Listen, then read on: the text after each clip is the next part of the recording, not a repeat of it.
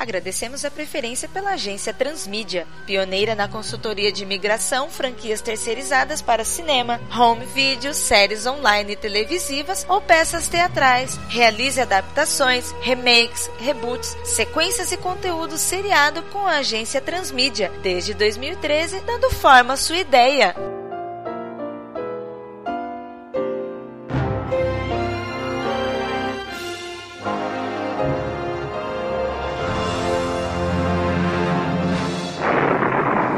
Algum lugar do espaço vivem os Herculoides.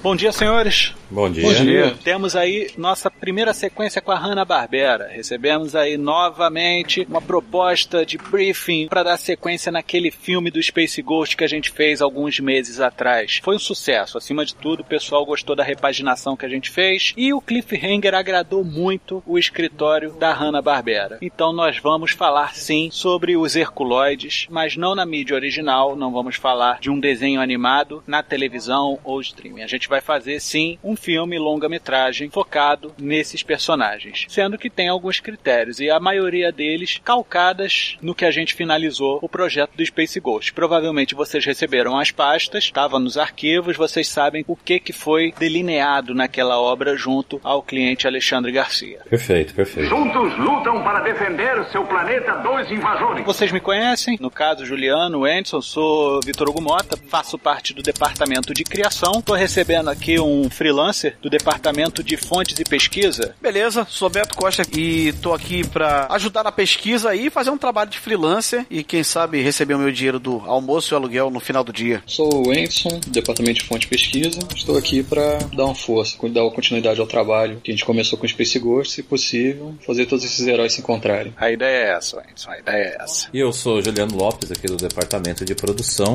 Eu revi as pastas do Space Ghost, foi um ótimo trabalho, ótimo que agradou o cliente. E estamos aqui juntos hoje, senhores. Vamos ver se a gente consegue dar continuidade e trazer cada vez mais jobs desse tipo para a agência. Excelente. Bom, pessoal, eu não lembro tanto assim do Herculoides, eu lembro da época do Clube da Criança que eu assistia, mas eu era uma criança, então não tenho uma memória muito vívida disso. Eu conto com vocês para que a gente tenha o maior respaldo possível de material para a gente fazer um bom filme sobre os Herculoides. Então, para começar, vamos falar sobre esses personagens. Quando é que eles foram criados?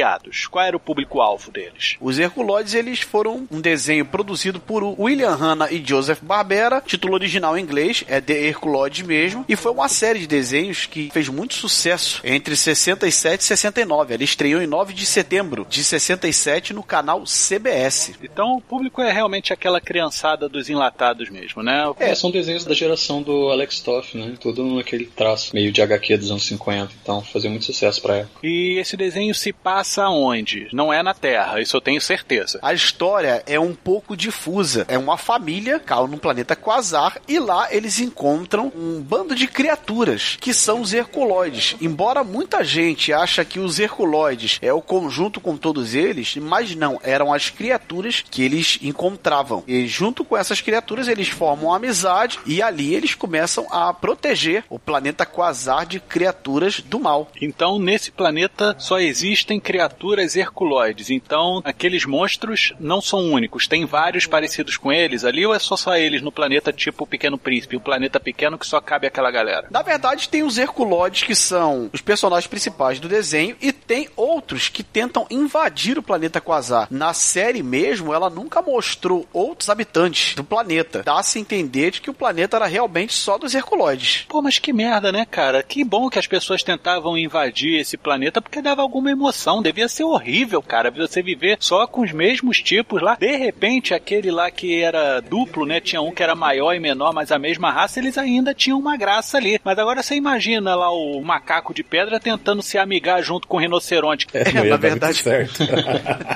Não, mas tinha mais criaturas pelo planeta, elas se reproduziam. No decorrer da história, eles mostram um vulcão que ia explodir e destruir o planeta. E lá tinha um ninho de um pássaro que era meio que inimigo deles. Eles tiveram que ter esse dilema, tipo, destrói o ninho, destrói o vulcão, essa coisa toda, e esse pássaro tinha um ninho lá e estava se reproduzindo. Assim como ele, várias criaturas durante o desenho. Tirando os principais, né, que a gente fica nessa dúvida aí, pô, cadê os outros da mesma raça? Mas você vê que as criaturas, elas se reproduzem, tem outros da mesma raça, não são criaturas únicas, não. O lance é que não deram atenção a isso, né? Sim, é uma época também que profundidade era tomar sopa num pires, né? É aquela época que você tinha que fazer desenhos a toque de caixa, como a gente vê com os diversos genéricos de Scooby-Doo, por exemplo. Funcionou? Funcionou, que ótimo, produza mais. Não funcionou, joga fora e segue adiante. Mas Exato. também pela época, cara, se a gente for ver, não era muito interessante você abrir o leque pra novas criaturas dentro do planeta, porque o foco do desenho era só os herculoides. E a criançada queria ver era os herculoides. Em um episódio ou outro você via criaturas. No episódio que o Anderson citou, eles tinham que combater esse pássaro gigante que ele estava fazendo um ninho no vulcão. Eu assisti esse episódio e não diz se esse pássaro era de lá ou não, mas eles tinham que os animais eram importantes, que eles não deveriam destruir as espécies. Então, assim, o foco principal da série, principalmente isso aí já era uma linha de raciocínio da Ana Barbera, eles criavam os desenhos e eles não se importavam muito com as histórias secundárias, eram só com os principais personagens. No caso dos Herculoides aí, já existiam sete personagens ali que eles tinham que tomar conta e eles só se preocupavam em inventar os inimigos que iam aparecer lá tentando tomar um planeta que parecia ser tipo um planeta do Avatar, né? Que era o planeta em que tudo vivia na paz e na serenidade. E os Herculoides, eles eram os responsáveis por manter a paz do planeta. E pronto, a, o, o script da série era esse. Não tinha muito mais o que mudar. Também pra época dos anos 60, né? Não precisava de muita história, não. A galera se intertia com qualquer coisa. Isso é interessante que abre precedente pra gente enriquecer essa história. A gente não tem amarras muito fortes que nos prendam a algo muito cânone, porque não existe cânone nisso daí. Exato. É bem solto, né? Existe uma história que nos envolve com um conflito externo, né? Você defendendo a sua casa, ou seja, defenda seu lar. Só isso. Muito diferente do que tinha no Space Ghost original, que ele vagava por aí. É, ele só tinha a nave, né? Ele não tinha um local. E realmente, como o próprio Beto falou, a gente tá falando de uma época em que eram desenhos infantis. Então, realmente, pra criança, não interessa. Assim como a gente já discursou em outros que a gente já fez, realmente, pra criança naquela época não interessava isso. Então, a gente tem esse ponto bom. As crianças cresceram, elas vão ser inicialmente nosso público-alvo, obviamente, assim como o Space Ghost. E isso dá uma liberdade agora da gente começar a trabalhar em cima disso, até de expandir o próprio planeta, né? Talvez em regiões. Eu acho certíssimo isso, Juliano, porque a gente tem um planeta inteiro. Isso. As pessoas têm uma mania de restringir o planeta a um bairro. Setorizar, né? Tipo, existe esse bairro Verdade. que você vê com essa montanha, acabou. O resto vem de fora. Por que vem de fora? A gente pode até criar novos vilões, porque o próprio desenho na época não tinha um nêmesis único, tipo uma raça que ah, ele precisa combater esta raça. Então eles criaram diversas raças. Então a gente não tem problema nenhum Eu em tenho até criar uma mais. sugestão do rei, né? Ter sido exilado, né? Ter um, um usurpador, tomou o reino dele, ele foi fugido pro planeta dos Herculoides. Aí o cara quer ir lá acabar com ele pra não ter chance dele voltar e tomar o reino de volta. Algo assim, sabe? A gente já tem um plot que veio diretamente do Space Ghost, um cara que chega no planeta dos Herculoides pra tomar aquilo dali. Ah, é verdade. Exatamente, então a gente já tem meio que essa base. E o Zandor, ele é considerado o rei de Amzot. Amzot é o quê? Em algum lugar da série é explicado, porque ele é considerado rei de Amzot e protetor do planeta Quasar. Pelo que eu entendi, Anzot era a área em que eles estavam dentro do planeta Quasar. Era Ele isso que eu queria o saber. Rei É o bairro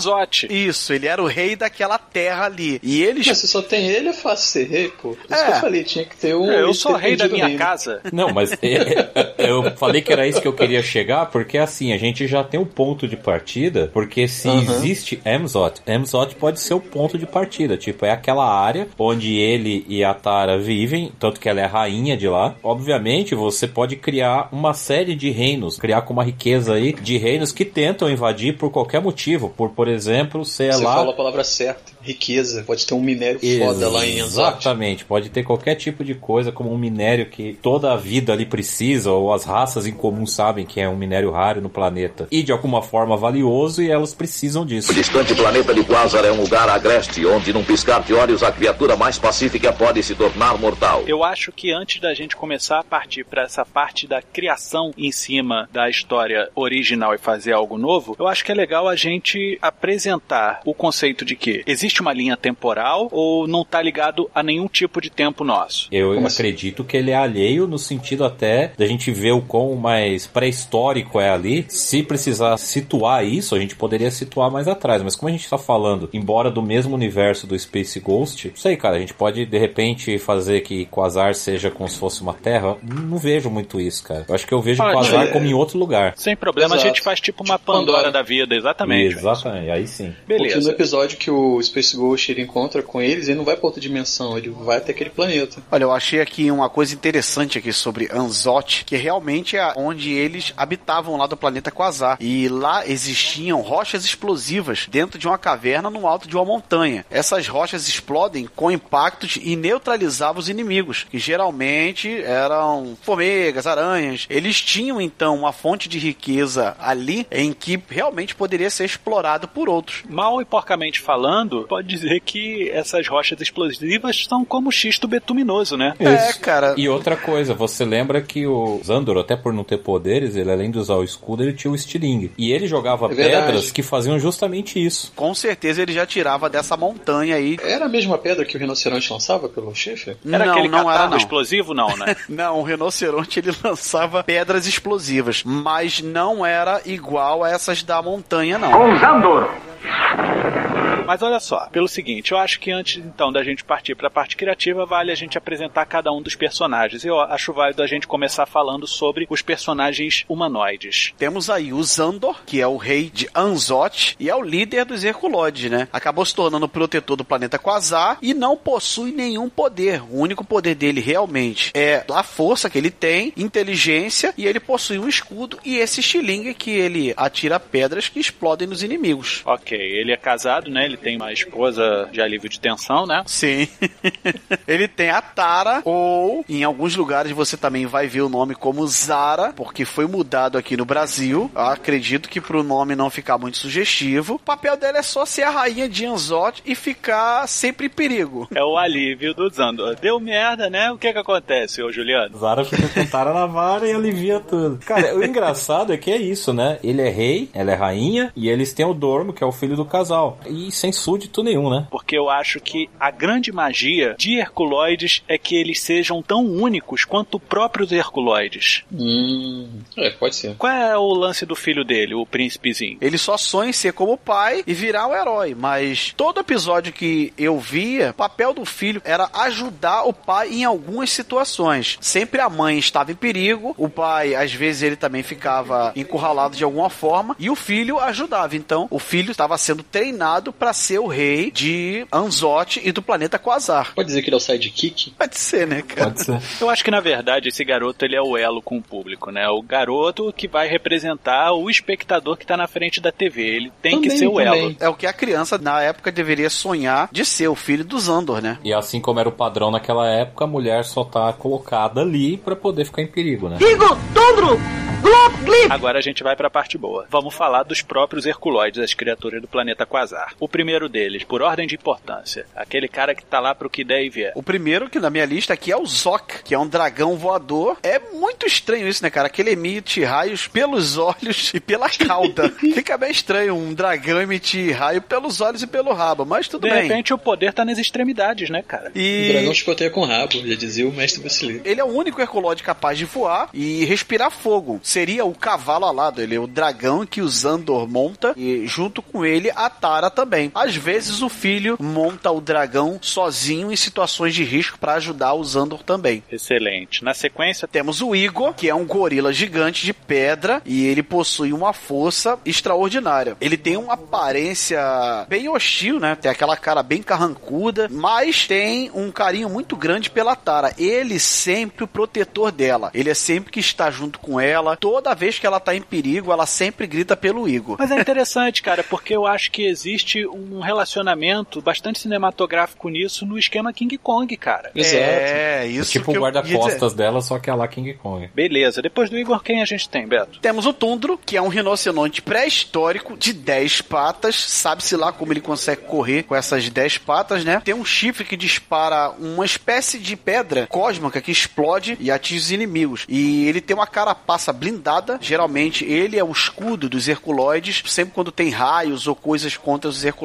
é o Tundro que protege. E as pernas deles são capazes de esticarem como tipo as pernas de pau. Ele cresce as pernas. Tipo e... ariete. Uma boa definição. Ele consegue vir correndo, ele estica as pernas, elas se tornam elásticas e depois elas encolhem de novo. Meu Deus, mas era qualquer coisa essa época, cara. E assim, Beleza. essa parte dele esticar, isso se a gente usar vai ter que ser muito bem pensado, porque Não, venhamos olha- e convenhamos, era ridículo demais, cara. O Whindersson deu uma boa analogia com o próprio Ariete, né? Porque, na verdade, o Tundro, ele é um Ariete na sua concepção, né? Ele é algo deitado que tá ali como algo que vem pra demolir. Sim. Tudo bem, ir pulando é uma coisa ridícula. Eu concordo contigo. Mas, de repente, a gente mantendo as 10 patas, lógico, isso pode dar maior velocidade. Pra trabalhar o Tundro, só se ele fosse uma espécie de robô. Aí você teria um bom plot pra você ter essa desculpa dele poder esticar as pernas. Do contrário, cara, Mas não ele tem tinha que muito. ser tipo né? um Decepticon, né? É, Mas vamos continuar falando dos nossos outros Herculoides. Faltam dois aí, não faltam? É, falta assim, falta o Gloop e o Glip, que eles são o alívio cômico da série, né? Eles são duas criaturas, na verdade, eles parecem Meio fantasmas. ameboides, né? É, uma ameba. Eles fazem barulhos. Na verdade, nenhum dos Herculoides fala. Isso aí é uma coisa bem interessante de se comentar. Eles não falam, eles fazem barulhos. E eles podem assumir qualquer forma, o Gloop e o Glip. E podem se multiplicar também. Eles possuem uma anatomia própria, sempre se metem nas enrascadas. Pouquíssimas vezes eles conseguem ajudar os Herculoides. O que eu reparei muito ao assistir o desenho é que eles servem muito de escudo, mas aquele escudo de borracha, que alguém quando joga alguma coisa, eles servem de bate-volta. Isso, Ele é um aparador, né? Mas ele reflete laser também. E os corpos deles são elásticos e flexíveis. É, eles então, são assim, usados muito pro efeito cama elástica. né? Era essa palavra que eu tava querendo buscar. Pensando bem, se você for ver, todo o conjunto, tanto dos humanoides como dos herculoides, foram pensados para cada um ter uma função específica. Então, a ideia que eu acredito que os criadores tiveram era juntar raças diferentes em que cada um tivesse a sua qualidade e com essas qualidades juntas, eles pudessem montar um time perfeito em que um ajudando o outro, eles poderiam derrotar todos os inimigos que vinham pelo caminho, porque cada inimigo que vinha tinha uma característica própria. Então, com a característica de cada Herculoide e com a habilidade e a presteza do Zandor, eles conseguiam acabar derrotando os inimigos fazendo trabalho em conjunto. É um novo conceito de família. A gente pode encaixar também isso aí, né? Como o Zandor e a família eles não são do planeta Quasar, pelo menos é o que a gente entende, eles adotaram essas criaturas como família deles. Então e a as gente criaturas aceitaram ele em contrapartida. isso aí, então a gente já tem uma boa ideia aí pra uma espécie de adoção. Sua mulher Tara e seu filho Dorno. Vamos tratar aqui pelo menos três tipos de oponentes diferentes, nem que fossem mais frequentes no desenho dos Herculoides. Existia algum que era mais recorrente ou que apresentou algum tipo de ameaça maior? Esse é um dos poucos desenhos da Ana-Barbera em que não tem um inimigo fixo. Mas Sempre tem algum que repetiu? Todos eles eram inimigos diferentes. Tinha episódio que você ia ter uma formiga gigante que começava a destruir. Tem também Homem Eletrodo, tem Homem Sem Face. São vários vilões. Eles não se repetem muito. Assim, pelo que eu entendi, aparecem em um desenho ou dois. Mas eles não têm aquele arqui-inimigo. É um planeta em que várias pessoas tentam invadir e eles estão só protegendo. Então, te há precedente aí pra você criar o inimigo que você quiser. Eu acho que desafios do próprio planeta é interessante pra gente tratar na primeira metade do filme, né? E a gente depois disso tratar de repente um outro vilão. Vamos precisar de ajuda. Eu queria saber de vocês qual episódio que você achou mais marcante dos Herculoides. É realmente o que eu achei mais marcante foi esse que eu até destaquei pra vocês, que foi quando eles têm que resgatar esse pássaro fêmea que ela tá chocando um ovo dentro de uma cratera lá no planeta Quasar. É um pássaro de fogo e eles realmente eles se encontram ali em um dilema, em você destruir o animal e uma vida junto com ele ou você tentar dar outro outro jeito para aquela situação. Eles conseguem dar um outro jeito de tirar o pássaro lá, o pássaro de lá e colocar ele em outro lugar. Isso aí já mostra também que a série era preocupada em você mostrar que qualquer tipo de vida era importante e que os Herculoides eles não matavam os inimigos, eles só expulsavam do planeta. O Anderson, lembra de algum? Eu achei um guia aqui, tem um rei, só que eu não assisti o episódio, esse é o problema. Qual é o esquema desse rei? King Marcon in the Molo Man, o nome do episódio aqui. Tem mais de, Ah, mais o- de um rei aqui. Os homens topeira. Na verdade, tem vários reis aqui que eles trataram, pelo visto. Não é fixo, né? Isso não é tem forte. fixo, não tem. Juliano, algum em questão? Cara, um que eu lembro que eu gostava, mas infelizmente eu não tenho muita lembrança de como é, é do Mecano a Máquina Mestre, cara. Que era uma máquina de inteligência artificial, só que eu não lembro exatamente como era 100%. Tá muito tempo longe e eu não consegui achar esse a tempo de reassisti-lo. Eu posso chamá-los, pai? Herculoides!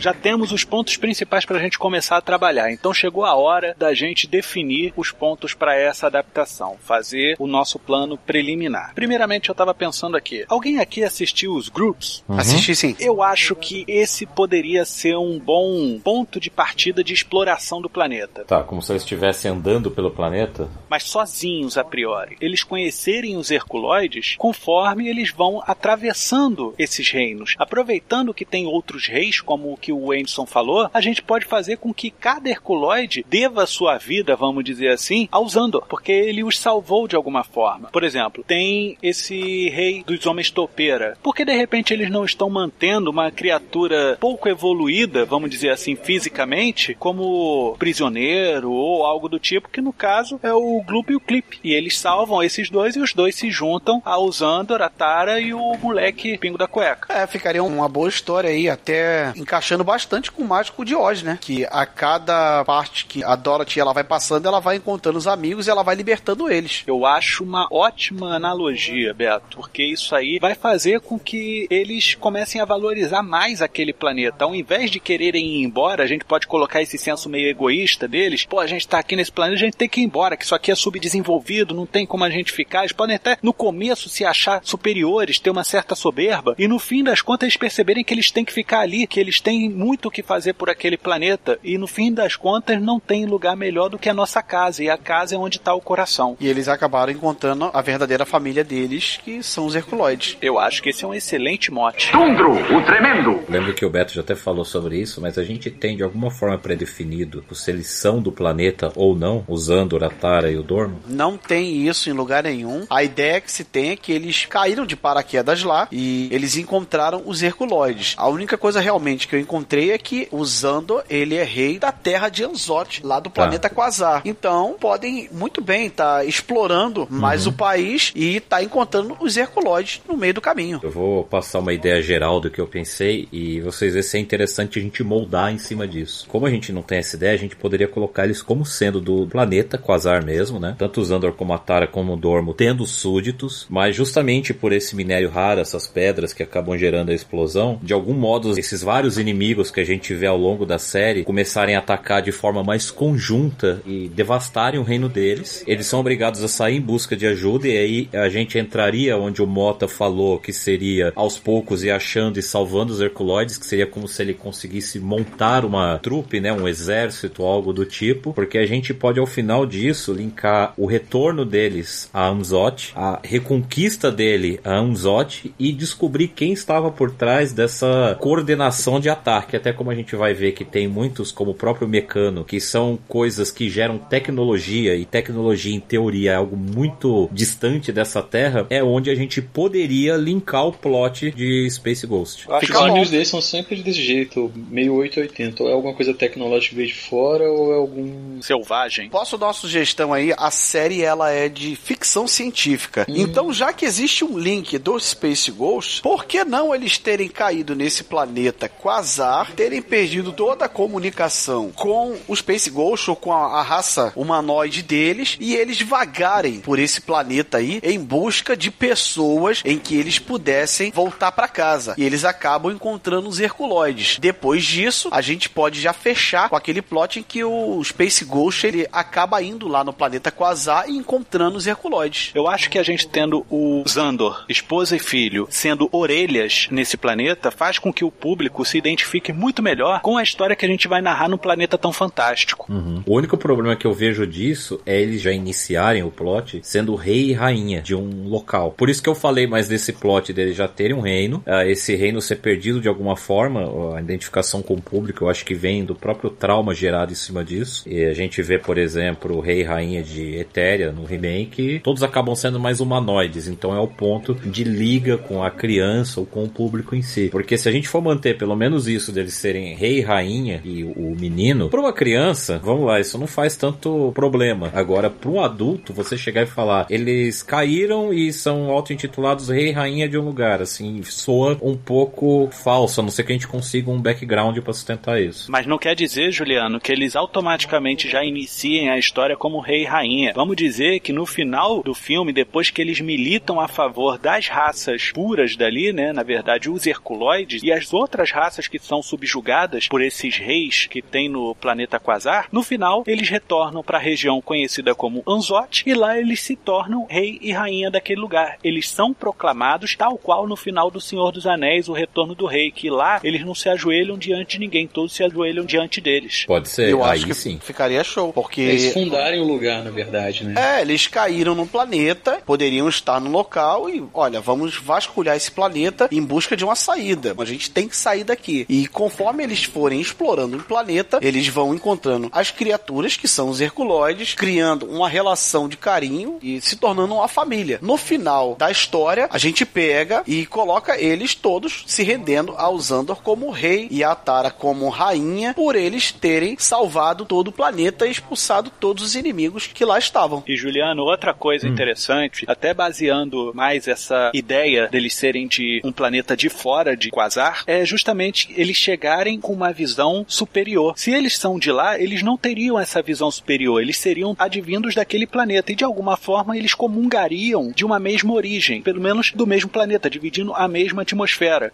Eles vindo de fora seriam tal qual deuses vindo do céu, seriam os deuses astronautas, entendeu? que a gente poderia desenvolver. Por exemplo, até o meio do filme eles já teriam achado os Herculoides e eles teriam estabelecido um local inicial para que eles pudessem ficar enquanto eles tentassem descobrir como sair daquele lugar. E ao fazer isso, eles acabaram parando nesse local que vai ser Amzot. E aí eles são obrigados a começar, sem saber muito porquê, a rechaçar invasores que, obviamente, estão sobre ordens de alguém, tentando chegar naquele lugar, tentando tirar eles de lá, porque eles são o obstáculo entre eles e aquele minério. Eu acho interessante isso, Juliano. O que eu acho legal é a gente ter essa pegada também mágico de Oz na parada. Por isso que eu acho que até o meio do filme, você já ter todos os herculoides, você meio que já resolveu essa ideia de tô longe de casa. Que a grande ideia do Zandor é voltar da onde ele foi exilado, entendeu? A gente pode colocar ele sendo até mesmo um membro da Academia Galáctica que foi banido por algum motivo. E ele sabe que foi banido injustamente. Pode ser. E outra, mesmo se a gente tiver todos os Herculoides, não quer dizer que eles queiram trabalhar juntos inicialmente. Do jeito que a gente tá fazendo, isso tá se tornando, o que é muito interessante, isso tá se tornando um prequel pra série. Então acho que é até interessante em vias de conflito, pra gente não ficar muito assim, ah, acharam o, o Igo, agora acharam o Tandor, agora acharam os dois, o Glip. Gloop Glip. Gloop e Glip. O Zok e a que lindo todo mundo trabalha junto. Eu acho que toda a história contada a gente tem que investir no conflito justamente pra poder mover a história à frente, né? O que que leva eles a terem que trabalhar juntos também. Fora o desafio que vai ser ele encantar esse tipo de criatura. Não, né? fala- convencer eles que eles estão ali por um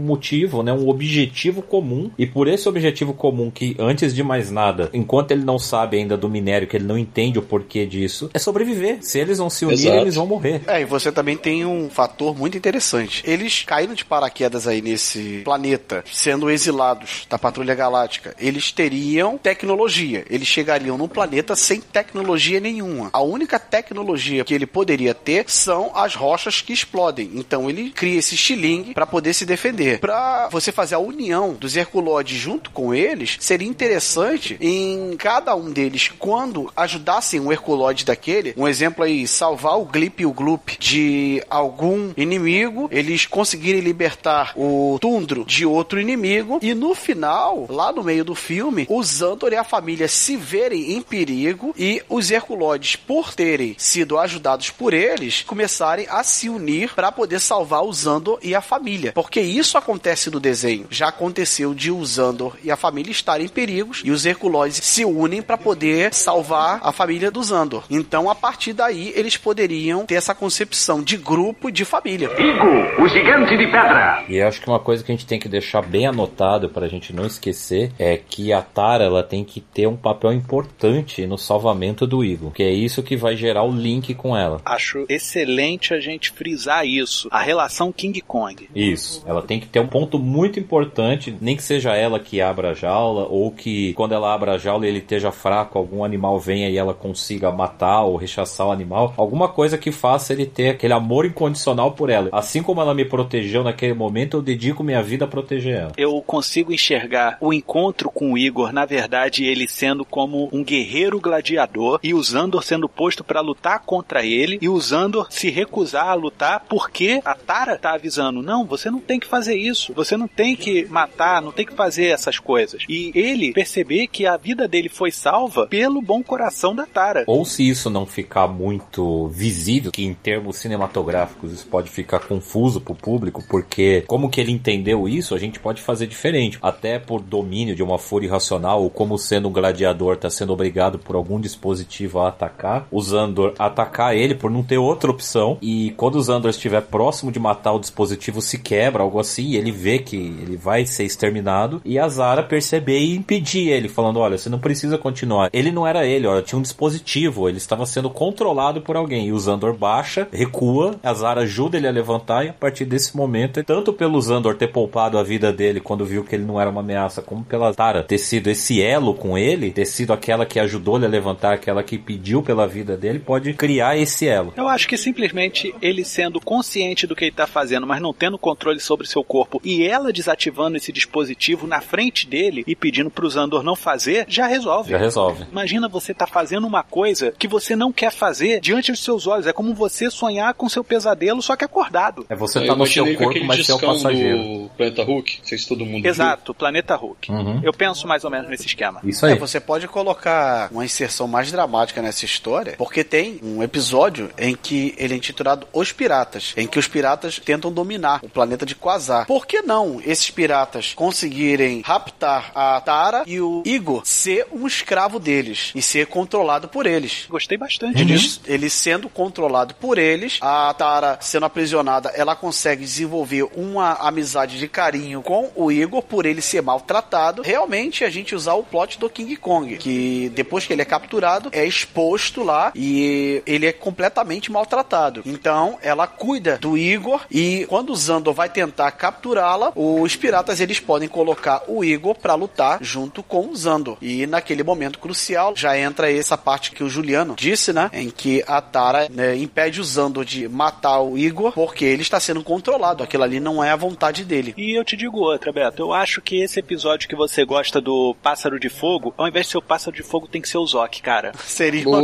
Eu já tava pensando nisso aqui, cara. Eu quero Teve fazer uma dessa que ele falou dos piratas, que se você parar pra pensar, podia ter ser explorado essa questão desses piratas nesse planeta, porque é um planeta inóspito, que só tem criatura selvagem e minério raro. Que lugar melhor para piratas espaciais se esconderem? E roubarem É, lá o minério pra poder vender. Sim, é um porto onde eles se reúnem e partem pra fazer negociações. Exato. Perfeito. Zok, o dragão A alado. parte do pássaro de fogo que você falou seria bacana, porque o Zok, por que não ele ser uma fêmea e o Zandor conseguir salvá-lo, mas não conseguir salvar o ovo dele em que ele estava chocando? Salvando a vida do Zok, ele passa a ter uma gratidão muito grande pelo Zandor e passa a seguir ele e ser um fiel escudeiro. Então deixa eu te dar uma outra proposta. Acho legal. Isso é interessante e é o ponto final do que eu vou propor nesse momento. Cada encontro com o Herculoide, na verdade, vai ser fruto de uma jornada egoísta de cada um desses humanoides. Egoísta do quê? Deles arrumarem formas de saírem do planeta, consertarem a sua nave e irem embora. Mas para você se manter nesse planeta, você precisa de água. E eu não me lembro de ter visto muita água em Herculoides. Verdade. É. Tá? Então, para conseguir água, onde a água se retém? Lençol freático. O que que tem abaixo da terra? Topeiras, homem topeiras. Então, eles vão até o reino dos homens topeira para conseguir água. E nesse meio tempo eles encontram Gloop Clip. E aí eles conseguem salvar e eles voltam com o Zandor. Um, Igor, esse esquema dos piratas. Vai ser apenas um acidente de percurso, né? Ele não foi lá para encontrar nada no barco. Seja lá o que for, nave. Vamos chamar de nave, né? O ship. E volta com o Igor. Eles não estão procurando os Herculoides. Só que aí eles precisam consertar a carapaça da nave. Eles vão para um vale onde se sabe que existem criaturas que depois um tempo morrem e deixam suas carapaças intransponíveis à disposição, mortas, elas não definham. Então eles vão pegar carapaças de espécies similares ao tundro para poder fazer o recapeamento da sua nave. Lá eles encontram o tundro e trazem de volta. E no momento que eles conseguem consertar a nave, eles falam: precisamos de combustível. Onde tem combustível? Lá no vulcão. E nessa que eles vão lá no vulcão, o Zandor consegue pegar as rochas que ele quer, mas só que ele tem que voltar subindo rápido, porque o vulcão vai começar a entrar em erupção. Só que nesse momento, o filho dele, gente desenvolve isso melhor mais pra frente, avisa que tem um ninho do dragão ali e que precisa salvar aqueles ovos, senão eles vão ser destruídos. O Zandor diz: Não, eu tenho que vir na frente, a gente vai sair daqui, tanto faz o que vai acontecer com esse planeta, eu quero estar fora daqui quando tudo isso daqui explodir. Sabe, uma atitude um pouco, eu quero ir embora. Ele tá até um pouco louco em relação a isso. Egoísta. Só- exato, eu quero sair daqui com a minha família, dane-se. No fim das contas, ele vê que o filho dele tá triste e ele vê a Tara também ali com aquela cara de você vai deixar isso acontecer. Aí ele olha o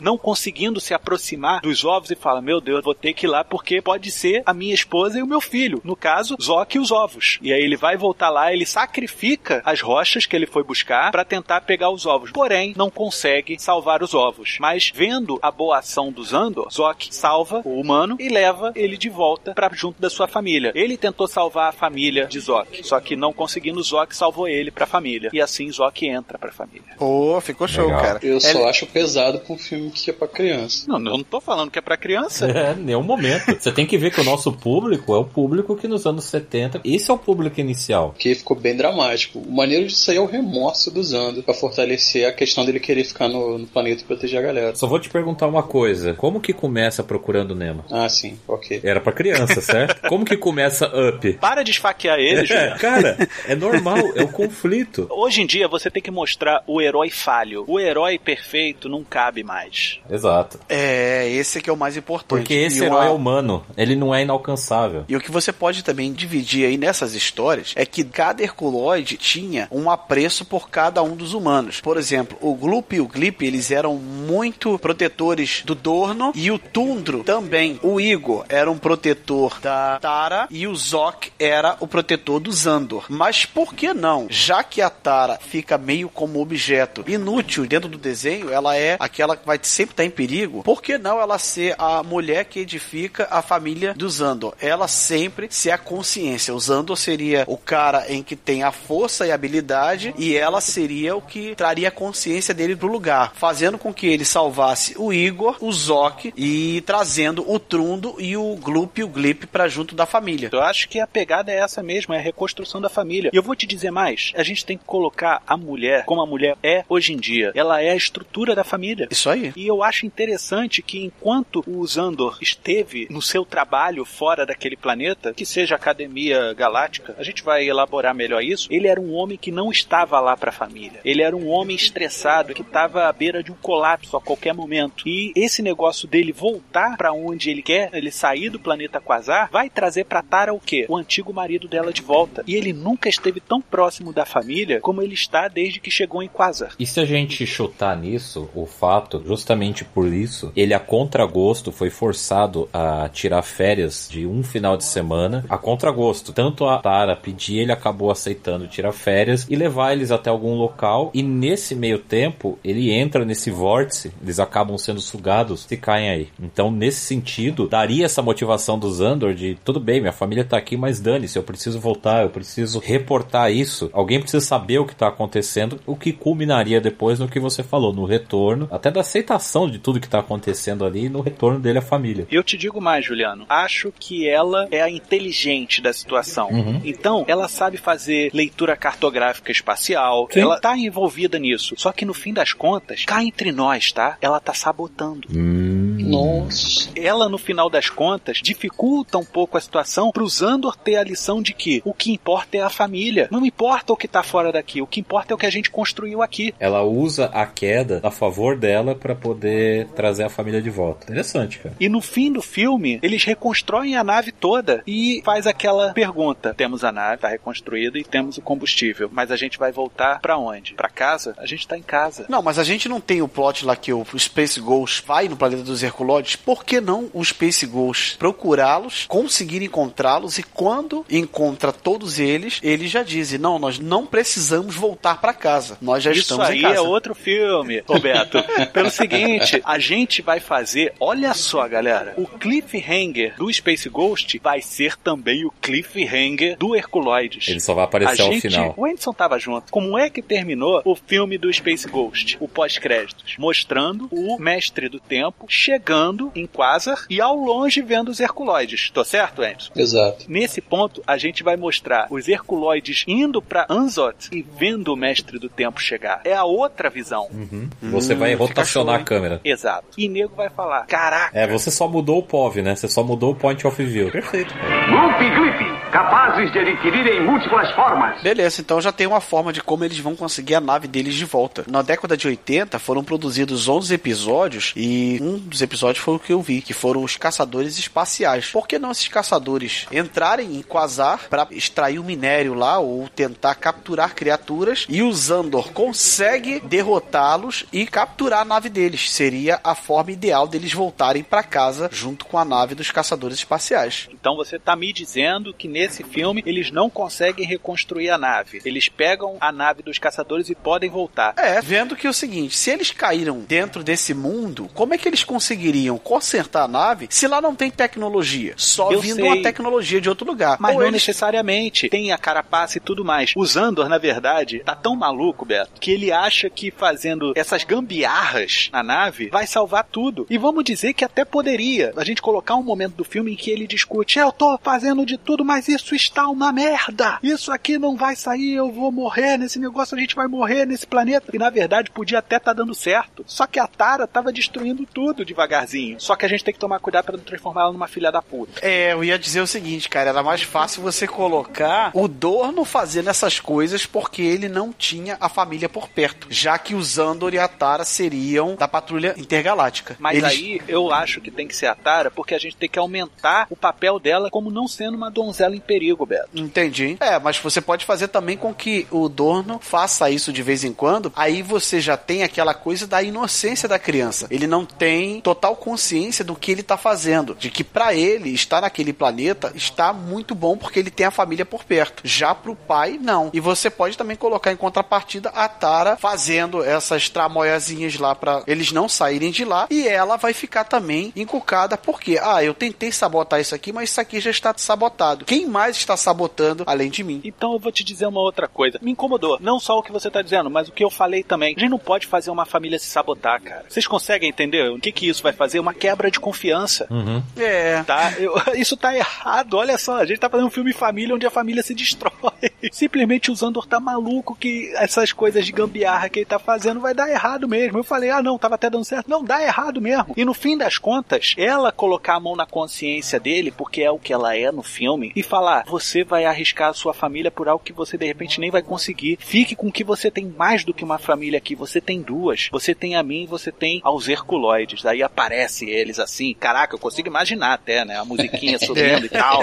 Aí o Zandor, nesse momento, falar: é isso mesmo. Isso aí já é três quartos de filme passados. Só que aí a gente pode colocar os caçadores chegando pra fazer o grande final. A gente não precisa apresentar muito. Os caçadores não, é justamente pra fazer um grande conflito. E no fim das contas, o Zandor vai chegar lá e vai falar: Meu Deus, é a nave. É como eu vou poder voltar. Sim. Eu já nesse- tenho o que eu queria, procurei a vida inteira aqui, né? Exato, é é isso. E no fim das contas, a Tara fica assim: Poxa, tinha conseguido finalmente estruturar a família e vai voltar a ser tudo como era antes. E o Zandor abdicar disso. Ele preferia explodir A nave. a nave do que voltar. Ué, mas por que, que você fez isso? Eu fiz pela minha família. Não, e eu acho que nesse ponto a gente pode colocar um setor de conflito até, dele ter que fazer essa escolha entre destruir a nave por qualquer motivo, acho que a gente pode trabalhar isso. Tipo, ele tem duas opções, ou destruir a nave e salvar não só a família, os Herculoides, como de algum modo Amzot, ou ele pegar a família e ir embora e dane-se os Herculoides. E eu acho até interessante isso que você falou, Mota, dele fazer as gambiarras, porque porque boa parte da ficção científica tem esse maldito estereótipo de se o cara é de uma patrulha XPTO intergaláctica, se ele cai no planeta, ele consegue pegar duas rochas, uma bala de goma e reconstruir uma nave. MacGyver da MacGyver. É, não necessariamente, cara. Ele é um operativo. Ele pode saber sim. Tem aquele treinamento básico, como um policial tem um treinamento básico. Mas treinamento não é recurso. Exato, treinamento básico de, ó, se quebrou isso, você pode fazer isso. Se isso aqui afogar, você vê que esse é o problema, você pode fazer isso. Agora, não necessariamente a nave tá toda estrupiada, ele, ah, eu vou conseguir. Ele vai por intuição, tentando. Você não precisa fazer, pô, mas o cara devia saber. Não, ele não devia saber, ele é um operativo. Ele sabe fazer, ele só não tem como. Então, Cara, vocês me deram uma ideia aqui muito boa, hein? Que é final dramático mesmo pra todo mundo sair chorando, épico, aplaudir e querer o Herculoides 2. Eles conseguem a bendita nave lá dos, Dos caçadores. caçadores. espaciais e após derrotar os caçadores espaciais e usando, conseguir capturá-los e amarrá-los, ele entra na nave desesperado, falando: "Vamos embora deste planeta, nós precisamos ir embora". E a Tara e o Dorno falando: "Não, não podemos, eles são nossa família porque os Herculoides não caberiam dentro da nave". E Caralho. ele entra na nave, não vamos, e ele começa a ligar a nave, vai fazendo aquele barulho, e todos os Herculoides ficam um do lado do outro, olhando pra nave, e ela vai levantando aos poucos, e a Tara começa a chorar, e o Dorno também, batendo no vidro, querendo levar ele junto, não, eles são a nossa família. Naquele momento ali bate aquela crise de consciência do Zandor, e ele volta a nave aos poucos, e o final do filme vai ser a nave abrindo, e eles voltando pra família dos Herculoides. Então, cara. Eu choraria nisso aí, cara. É foda. Só que eu vou te dizer, enquanto você tava falando, eu vi um ponto contra e consertei o ponto contra. Pelo seguinte, cara, que se são caçadores de espécimes, a nave é grande pra caralho, cara. Então ia caber os Herculoides de qualquer jeito. Porém, a gente pode utilizar, na verdade, como essa nave grande, um grande cargueiro. Assim, esse cargueiro flutuando e tudo mais. Mas pra você vir ao local, você usaria naves de escolta, né? Pequenos drones de três pessoas, quatro pessoas, pra você fazer o reconhecimento. Ou os Herculoides simplesmente não quererem sair do planeta deles. Não, mas aí é que tá o negócio, cara. É justamente você ter espaço só pra eles três. Mesmo que eles Ah, quisessem sim. ir, não daria. Não tem como. E no fim das contas, esse cargueiro explodiu. Imagina, cara, o Zandor olhando pra aquela nave gigante, estilo a que teve agora recentemente no Guardiões da Galáxia, aquele T gigante de Tetris lá do. Ele, ele olhando aquele negócio e de repente começa a explodir e cai na água. Lembra, porra, quando cai a nave no Star Trek Além da Escuridão? Exatamente. Aquilo dói demais. Aquilo dói. No momento em que cai isso daí, o Zandor pira o cabeção, Uhum. fica, porra, não, eu tinha que sair daqui, era naquilo. E aí ele fala, peraí, esses caras vieram aqui de outro jeito, não vieram daquela nave. Aí ele encontra a nave de suporte, de quatro pessoas aí. Com isso aqui a gente pode voltar, com isso aqui a gente pode sair de Quasar. É isso, vambora. Não, a gente não sai daqui sem a nossa família. A nossa família tá aqui, aqui é a nossa casa. A gente não vai. E aí o Zandor, ele começa a sair e vai exatamente do jeito que você falou. E eu acho que eu vou tirar a lágrima de você do mesmo jeito. Porra, e vai levantando desesperado, subindo com a nave e a Tara e o Dorno gritando: Não, os Herculoides, eles vão ficar. Pô, cara, eu quero ir no cinema amanhã ver esse filme. Todos fortes, todos valentes, todos heróis. Os Herculoides. Pessoal, ficou legal, ficou maneiro. Nosso ponto de partida tá show. Então acho que a gente tem que começar esses trabalhos o mais rápido possível. E vai sair algo muito legal. Então a gente tem as seguintes missões aqui. Primeiro, os atores para fazer os três humanos. A gente tem que arrumar um cara para fazer o chefe dos caçadores. Porque vai ser um outro personagem humano, seja lá o que for. Não precisa fazer pros outros. Apenas para esse líder aqui. Senão a gente vai se esmiuçar muito. O Igu, não seria interessante ele ser um Chewbacca, por exemplo? Tipo motion capture. Não sei nem se. uma pessoa mesmo. Isso, exato, pela proximidade dele com a Tara. Eu não vejo ele muito como um CGI, entendeu? Os outros, principalmente o Thunder, o próprio Zoc, eu até vejo, mas o Igor, eu consigo ver ele mais como o Han Solo e o Chewbacca do que como um CGI solto. Entendi. É, Mas você Seria tem um bacana. problema muito sério, porque os Herculoides, eles são muito maiores que os humanos. Você teria que fazer um jogo de câmera muito bem feito Não, aí. mas isso aí você pega o próprio Capitão América, cara. Isso é, é jogo de câmera, isso é jogo de cena. O grande lance é a questão de ter um ator contracenando com o outro. Tem certas coisas que o CGI, por mais bonito e bem feito que ele seja, ele não Uhum. consegue absorver. E, e eu acho. Então a Não gente utilizar emoção, né? É. os mais humanoides. No caso é o Igor, né? É o o mais Igor. humanoide É ele. deles. Ok, vamos então selecionar um pra motion capture, ok? Tá bom. Pode ser? Perfeito, aí Ótimo. fecha. Vamos procurar também um estúdio de efeitos especiais pra gente fazer um CGI maneiro Uhum. pro Zoc, pro Tundro, pro Globio Clip, tá? Tá bom. O diretor, vamos correr atrás de uns dois, no máximo, para selecionar pra gente não correr muito em cima disso daí. A gente vai escolher para fazer um filme, principalmente família, que é um filme de família, né? Não vamos precisar procurar produtor. A produção tá a cargo de quem fez Space Ghost. Uhum. E eu quero muito, gente, trilha sonora pra um filme desse. Beleza. Explorar muito essa parte de som, porque isso aí é que vai dar a ambientação perfeita pro filme. Certamente. Bom, senhores, espero vocês semana que vem. Vamos trocar nossos e-mails aqui e vamos fazer um ótimo produto e angariar não só a sequência do Space Ghost, mas também a sequência do Herculoides, que vai ser demais. Perfeito. Ótimo. Ok. Também dar forma sua ideia. Seja um cliente da agência Transmídia. Basta enviar sua sugestão para orçamento no e-mail contato e em breve retornaremos. A agência Transmídia agradece a sua atenção e tenha uma boa semana.